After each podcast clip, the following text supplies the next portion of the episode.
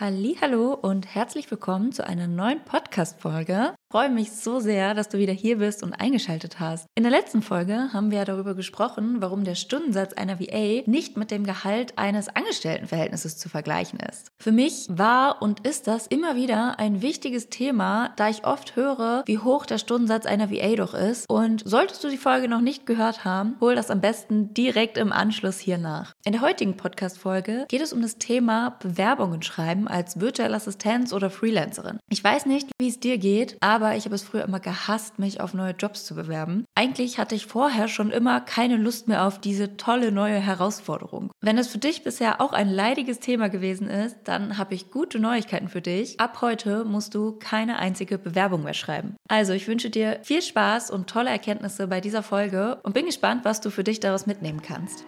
Herzlich willkommen zum Freiheit leben Podcast. Mein Name ist Julia Jach, ich bin Mentorin für VAs und der Host dieses Podcasts und ich zeige dir, wie du dir dein selbstbestimmtes und ortsunabhängiges Business als virtuelle Assistenz kreierst und dir das Leben aufbaust, von dem du schon so lange träumst, damit du deine ganz persönliche Freiheit lebst, egal ob das für dich heißt, mehr Zeit für dich und die Familie zu haben, selbstbestimmt zu sein, um die Welt zu reisen und deinen Laptop einfach mitzunehmen oder dein volles Potenzial zu entfalten.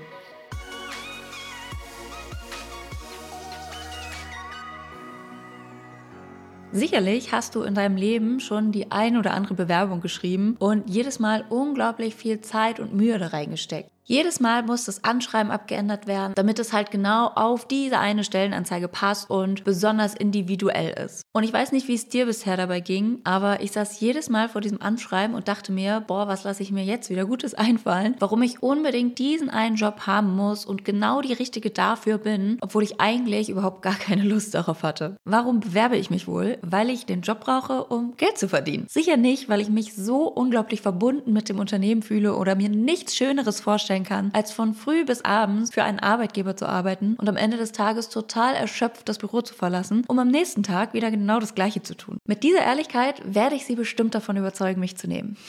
ich weiß nicht, wie es dir geht, aber ich habe mich damals immer gefühlt wie eine Schauspielerin, wenn ich in Bewerbungsgesprächen saß oder einfach ganz normal auf der Arbeit war. Gut gelaunt sein, voll engagiert und motiviert, obwohl ich eigentlich hätte kotzen können. Mit diesem Gedanken konnte ich mich nämlich noch nie identifizieren, denn schon in meinem ersten Praktikum Praktikum habe ich gedacht, boah, wenn mein Studium zu Ende ist, dann ist mein Leben vorbei. Und auch beim Lebenslauf wird einem immer gesagt, dass ja keine Lücke darin sein darf und es muss ein roter Faden zu erkennen sein. Es könnte ja sein, dass man dann nicht weiß, was man im Leben möchte oder nur rumgegammelt hat. Und Pausen kommen bei Firmen scheinbar gar nicht gut an. Und wenn auch der rote Faden fehlt, dann ist man sich auch unschlüssig und hat keine Ziele im Leben. Und für mich war das immer so, mein Lebenslauf war bunt gemischt aus allen möglichen Bereichen, weil ich einfach finden wollte, was mir Spaß macht und wo ich nicht mehr dieses dieses unangenehme Gefühl habe, wenn ich eine Bewerbung schreibe oder wenn ich zur Arbeit gehe. Und wenn ich was Neues ausprobieren wollte und auch schon bestimmte Skills mir angeeignet habe, dann haben die Firmen immer gesagt, ja, dafür haben wir jetzt jemand Besseren gefunden, aber sie haben ja so tolle Erfahrungen schon in dem und dem Bereich gesammelt. Da könnten wir noch jemanden gebrauchen. Und ich dachte mir so, ja, ich habe mich gerade auf was anderes beworben, weil ich was anderes machen wollte und nicht wieder denselben Scheiß. Und die Jobportale zu durchforsten, so diese hochtrabenden Jobanzeigen zu lesen mit Wörtern, die ich noch nie gehört habe mir darunter auch irgendwie nichts vorstellen konnte. Und dann eine ganz tolle Bewerbung zu schreiben, hat mich jedes Mal so viel Zeit und Energie gekostet. Und manchmal bekommt man dann nicht mal eine Rückmeldung. Und ich dachte mir dann immer so, yo, danke für nichts. Wenn man dann das Glück hat, zum Vorstellungsgespräch eingeladen zu werden, dann wird man direkt mit einem Fragenkatalog bombardiert. Und dann geht es darum, sich wirklich richtig gut verkaufen zu können. Warum möchte ich diesen Job haben? Warum sollten Sie sich für mich entscheiden? Was sind meine Stärken? Und all diese Fragen kommen dir sicher bekannt vor. Let me tell you a secret. Als virtuelle Assistenz ist Schluss damit. Der Bewerbungsprozess ist nämlich meist ein ganz anderer und hat eigentlich gar nichts mit einer herkömmlichen Bewerbung zu tun. Als virtuelle Assistenz oder Freelancer bewirbst du dich nämlich nicht im klassischen Sinne auf einen Jobgesuch, sondern du gibst dein Angebot ab. Wenn dir ein Jobgesuch zusagt, dann schreibst du eine kurze Mail an den potenziellen Kunden und hängst gleichzeitig dein Portfolio mit deinem Angebot ran. Da geht es nämlich nicht um deine vergangenen Stationen im Leben, welche Abschlüsse du hast oder nicht hast oder wie viele Lücken du in deinem deinem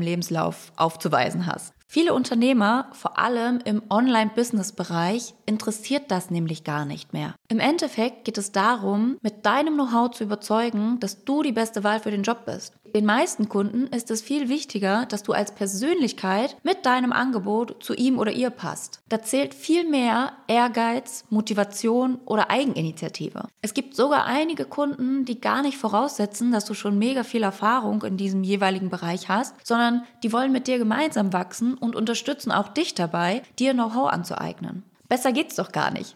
Jetzt habe ich ja gerade schon einmal erwähnt, dass du zum Beispiel dein Portfolio mit anhängst, wenn du mit einem potenziellen Kunden in Kontakt trittst. Und vielleicht fragst du dich jetzt, ja, alles schön und gut, aber was ist denn überhaupt ein Portfolio? Einmal ganz kurz zur Begriffserklärung. Ein Portfolio wird häufig im Bereich der Fotografie oder zum Beispiel im Grafikdesign genutzt und meist ist das eine Darstellung von Projekten oder Entwürfen, die deine bisherigen Arbeiten darstellen und deine Fähigkeiten und dein Können zeigen. Das Portfolio im Bereich der virtuellen Assistenz ist also eine Art digitale Visitenkarte oder ja, kannst du dir das auch vorstellen wie so ein Flyer mit Infos von dir, deiner Arbeit, deinen Fähigkeiten und deinen Referenzen. Und so kann der Kunde auf den ersten Blick erkennen, welche Dienstleistungen du anbietest und ob vielleicht auch dein Stil zu ihm passt. Dein Portfolio kann dabei zum Beispiel ein PDF-Dokument sein. Es kann aber auch deine Website sein zum Beispiel oder auch dein Instagram-Profil kann als Portfolio wirken. Eine Angebotsversendung mit Portfolio hat für dich als virtuelle Assistenz, aber auch für den Kunden einige Vorteile, denn du präsentierst deine Infos übersichtlich und erleichterst deinem potenziellen Kunden Informationen über dich einfach und auf einen Blick zu erfassen. Und mit deinem individuellen Portfolio bleibst du viel besser im Gedächtnis. Du verkaufst quasi dein Angebot, also deine Dienstleistung und Kompetenzen mit einer übersichtlichen Präsentation, ohne jetzt hier irgendwie noch seitenweise Motivationsschreiben ähm, zu verfassen oder den perfekten Lebenslauf mitzuschicken. Und dadurch zeigst du eine strukturierte Arbeitsweise und auch eine klare Abgrenzung zum 9-to-5-Job. Da ist es erstmal zweitrangig, welche Abschlüsse du hast oder wo du schon überall gearbeitet hast. Und ich würde dir auch empfehlen, nicht als erstes mit einer Website zu starten, denn wenn du deine Website baust, dann musst du da erstmal sehr viel Neues lernen. Das benötigt super, super viel Zeit und wenn deine Website einmal fertig ist, kommen da auch nicht automatisch Scharen an potenziellen Kunden drauf, ja? Im Grunde wird sie am Anfang erstmal nur gefunden, wenn man wirklich die konkrete URL eingibt und dazu muss man dich erstmal kennen. Das heißt, konzentriere dich am Anfang nicht darauf, sondern fang erstmal vielleicht mit einem einfachen PDF an zum Beispiel, dass du, wenn du in den Kontakt mit Kunden gehst, einfach mitschicken kannst. Deshalb lass uns als nächstes mal da reingehen, welche Informationen gehören denn in dein Portfolio, weil der Aufbau und die Gestaltung liegen grundsätzlich erstmal ganz in deiner Hand. Da ist deiner Kreativität wirklich keine Grenze gesetzt. Und je besser du dich von anderen Portfolios abhebst, desto wahrscheinlicher ist es auch, dass du bei deinen potenziellen Kunden positiv auffällst und in Erinnerung bleibst. Wichtig ist allerdings, dass es auf jeden Fall kurz knapp und übersichtlich ist. Also kein ganzer Katalog, sondern vielmehr ein bis wirklich maximal zwei Seiten. Und Nutze auch gerne Referenzen von bisherigen Arbeiten oder früheren Kunden. In dein Portfolio gehört auf jeden Fall als allererstes dein vollständiger Name, deine Kontaktdaten, also Telefonnummer, E-Mail-Adresse oder wie dich Kunden eben am besten erreichen können. Und ganz wichtig natürlich dein Angebot. Also welche Dienstleistungen bietest du an? Die kannst du gerne aufzählen und näher erläutern, damit der Kunde weiß, was er sich darunter vorstellen kann, beziehungsweise welche Aufgaben du genau in diesem Bereich übernimmst. Und am besten fasst du das Ganze auch mit Überbegriffen zusammen, damit einfach nicht zu viel unübersichtlicher Text dann insgesamt am Ende darauf steht. Und außerdem solltest du natürlich auch deine Fähigkeiten und Kompetenzen erwähnen. Schließlich ist es das, was der Kunde neben deiner Dienstleistung bucht und welchen Mehrwert du zusätzlich als Gesamtpaket mitbringst. Zu deinen Fähigkeiten gehören auch Dinge wie Soft Skills, zum Beispiel Zuverlässigkeit, Humor oder Pünktlichkeit. Und was natürlich Pluspunkte in Sachen Vertrauen bringt, ist, wie ich schon bereits erwähnt habe, wenn du erste Referenzen zu zeigen hast. Daran kann der Kunde nämlich erkennen, dass du schon Aufträge erledigt hast, mit anderen Kunden zusammengearbeitet hast und die auch zufrieden mit dir waren. Und das schafft schon mal Vertrauen, bevor ihr überhaupt ins Gespräch gegangen seid. Allerdings sei nicht besorgt, wenn du noch ganz am Anfang stehst. Das ist keine Grundvoraussetzung. Ja, also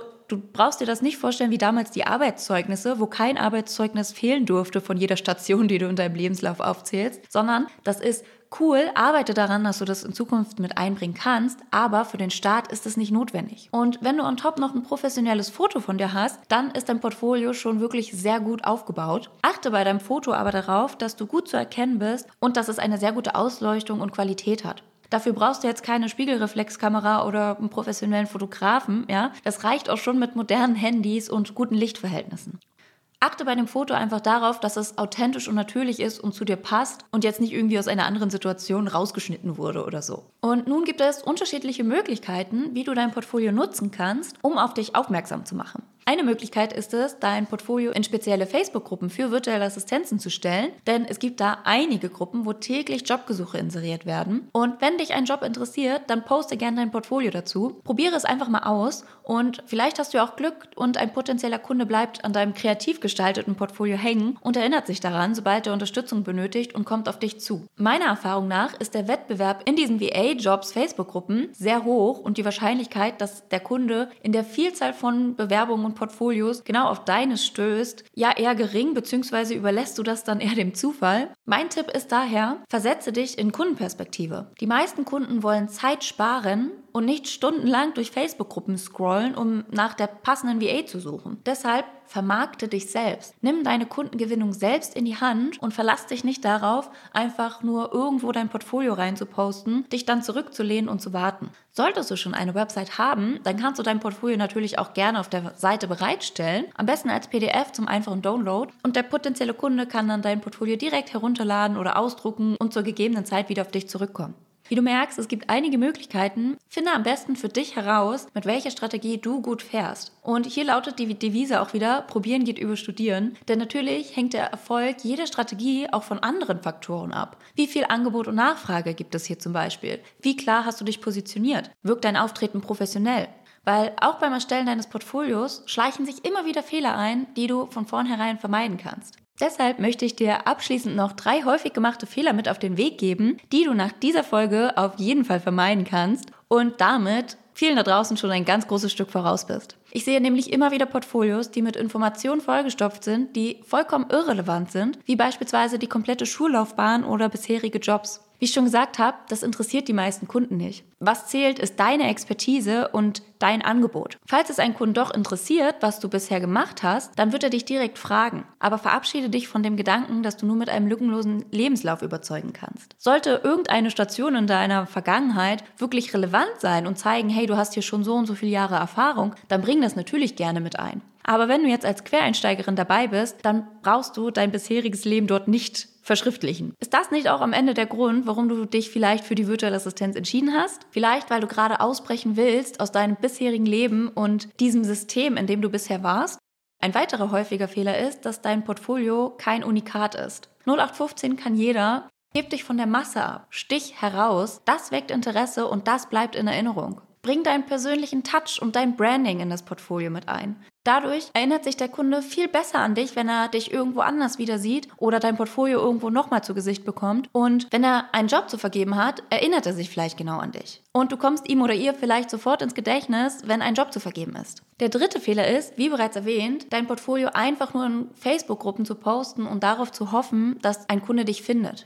Die wenigsten Kunden scrollen stundenlang durch Facebook-Gruppen, um die Nadel im Heuhaufen zu finden. Und außerdem ist es sehr unwahrscheinlich, dass du so auch deinen Wunschkunden anziehst. Was aber noch das viel größere Problem ist, dass du wahrscheinlich super schnell frustriert bist und das Gefühl hast, Selbstständigkeit ist schwer und funktioniert nicht und es gibt schon viel zu viele VAs da draußen. Weil das stimmt nicht. Du gehst dann in dem Fall die Sache einfach falsch heran und gibst die Verantwortung nach außen hin ab. Und damit kommen wir auch schon zum Ende dieser Folge. Ich hoffe, es hat dir gefallen und du bist deinem selbstbestimmten Leben wieder ein Stück näher gekommen. Schön, dass du wieder dabei warst und zugehört hast und ich wünsche dir damit noch einen wunderbaren Tag oder Abend, wann auch immer du das gerade hörst. Ich hoffe, du bist das nächste Mal wieder dabei und bis dahin wünsche ich dir alles Liebe, deine Julia.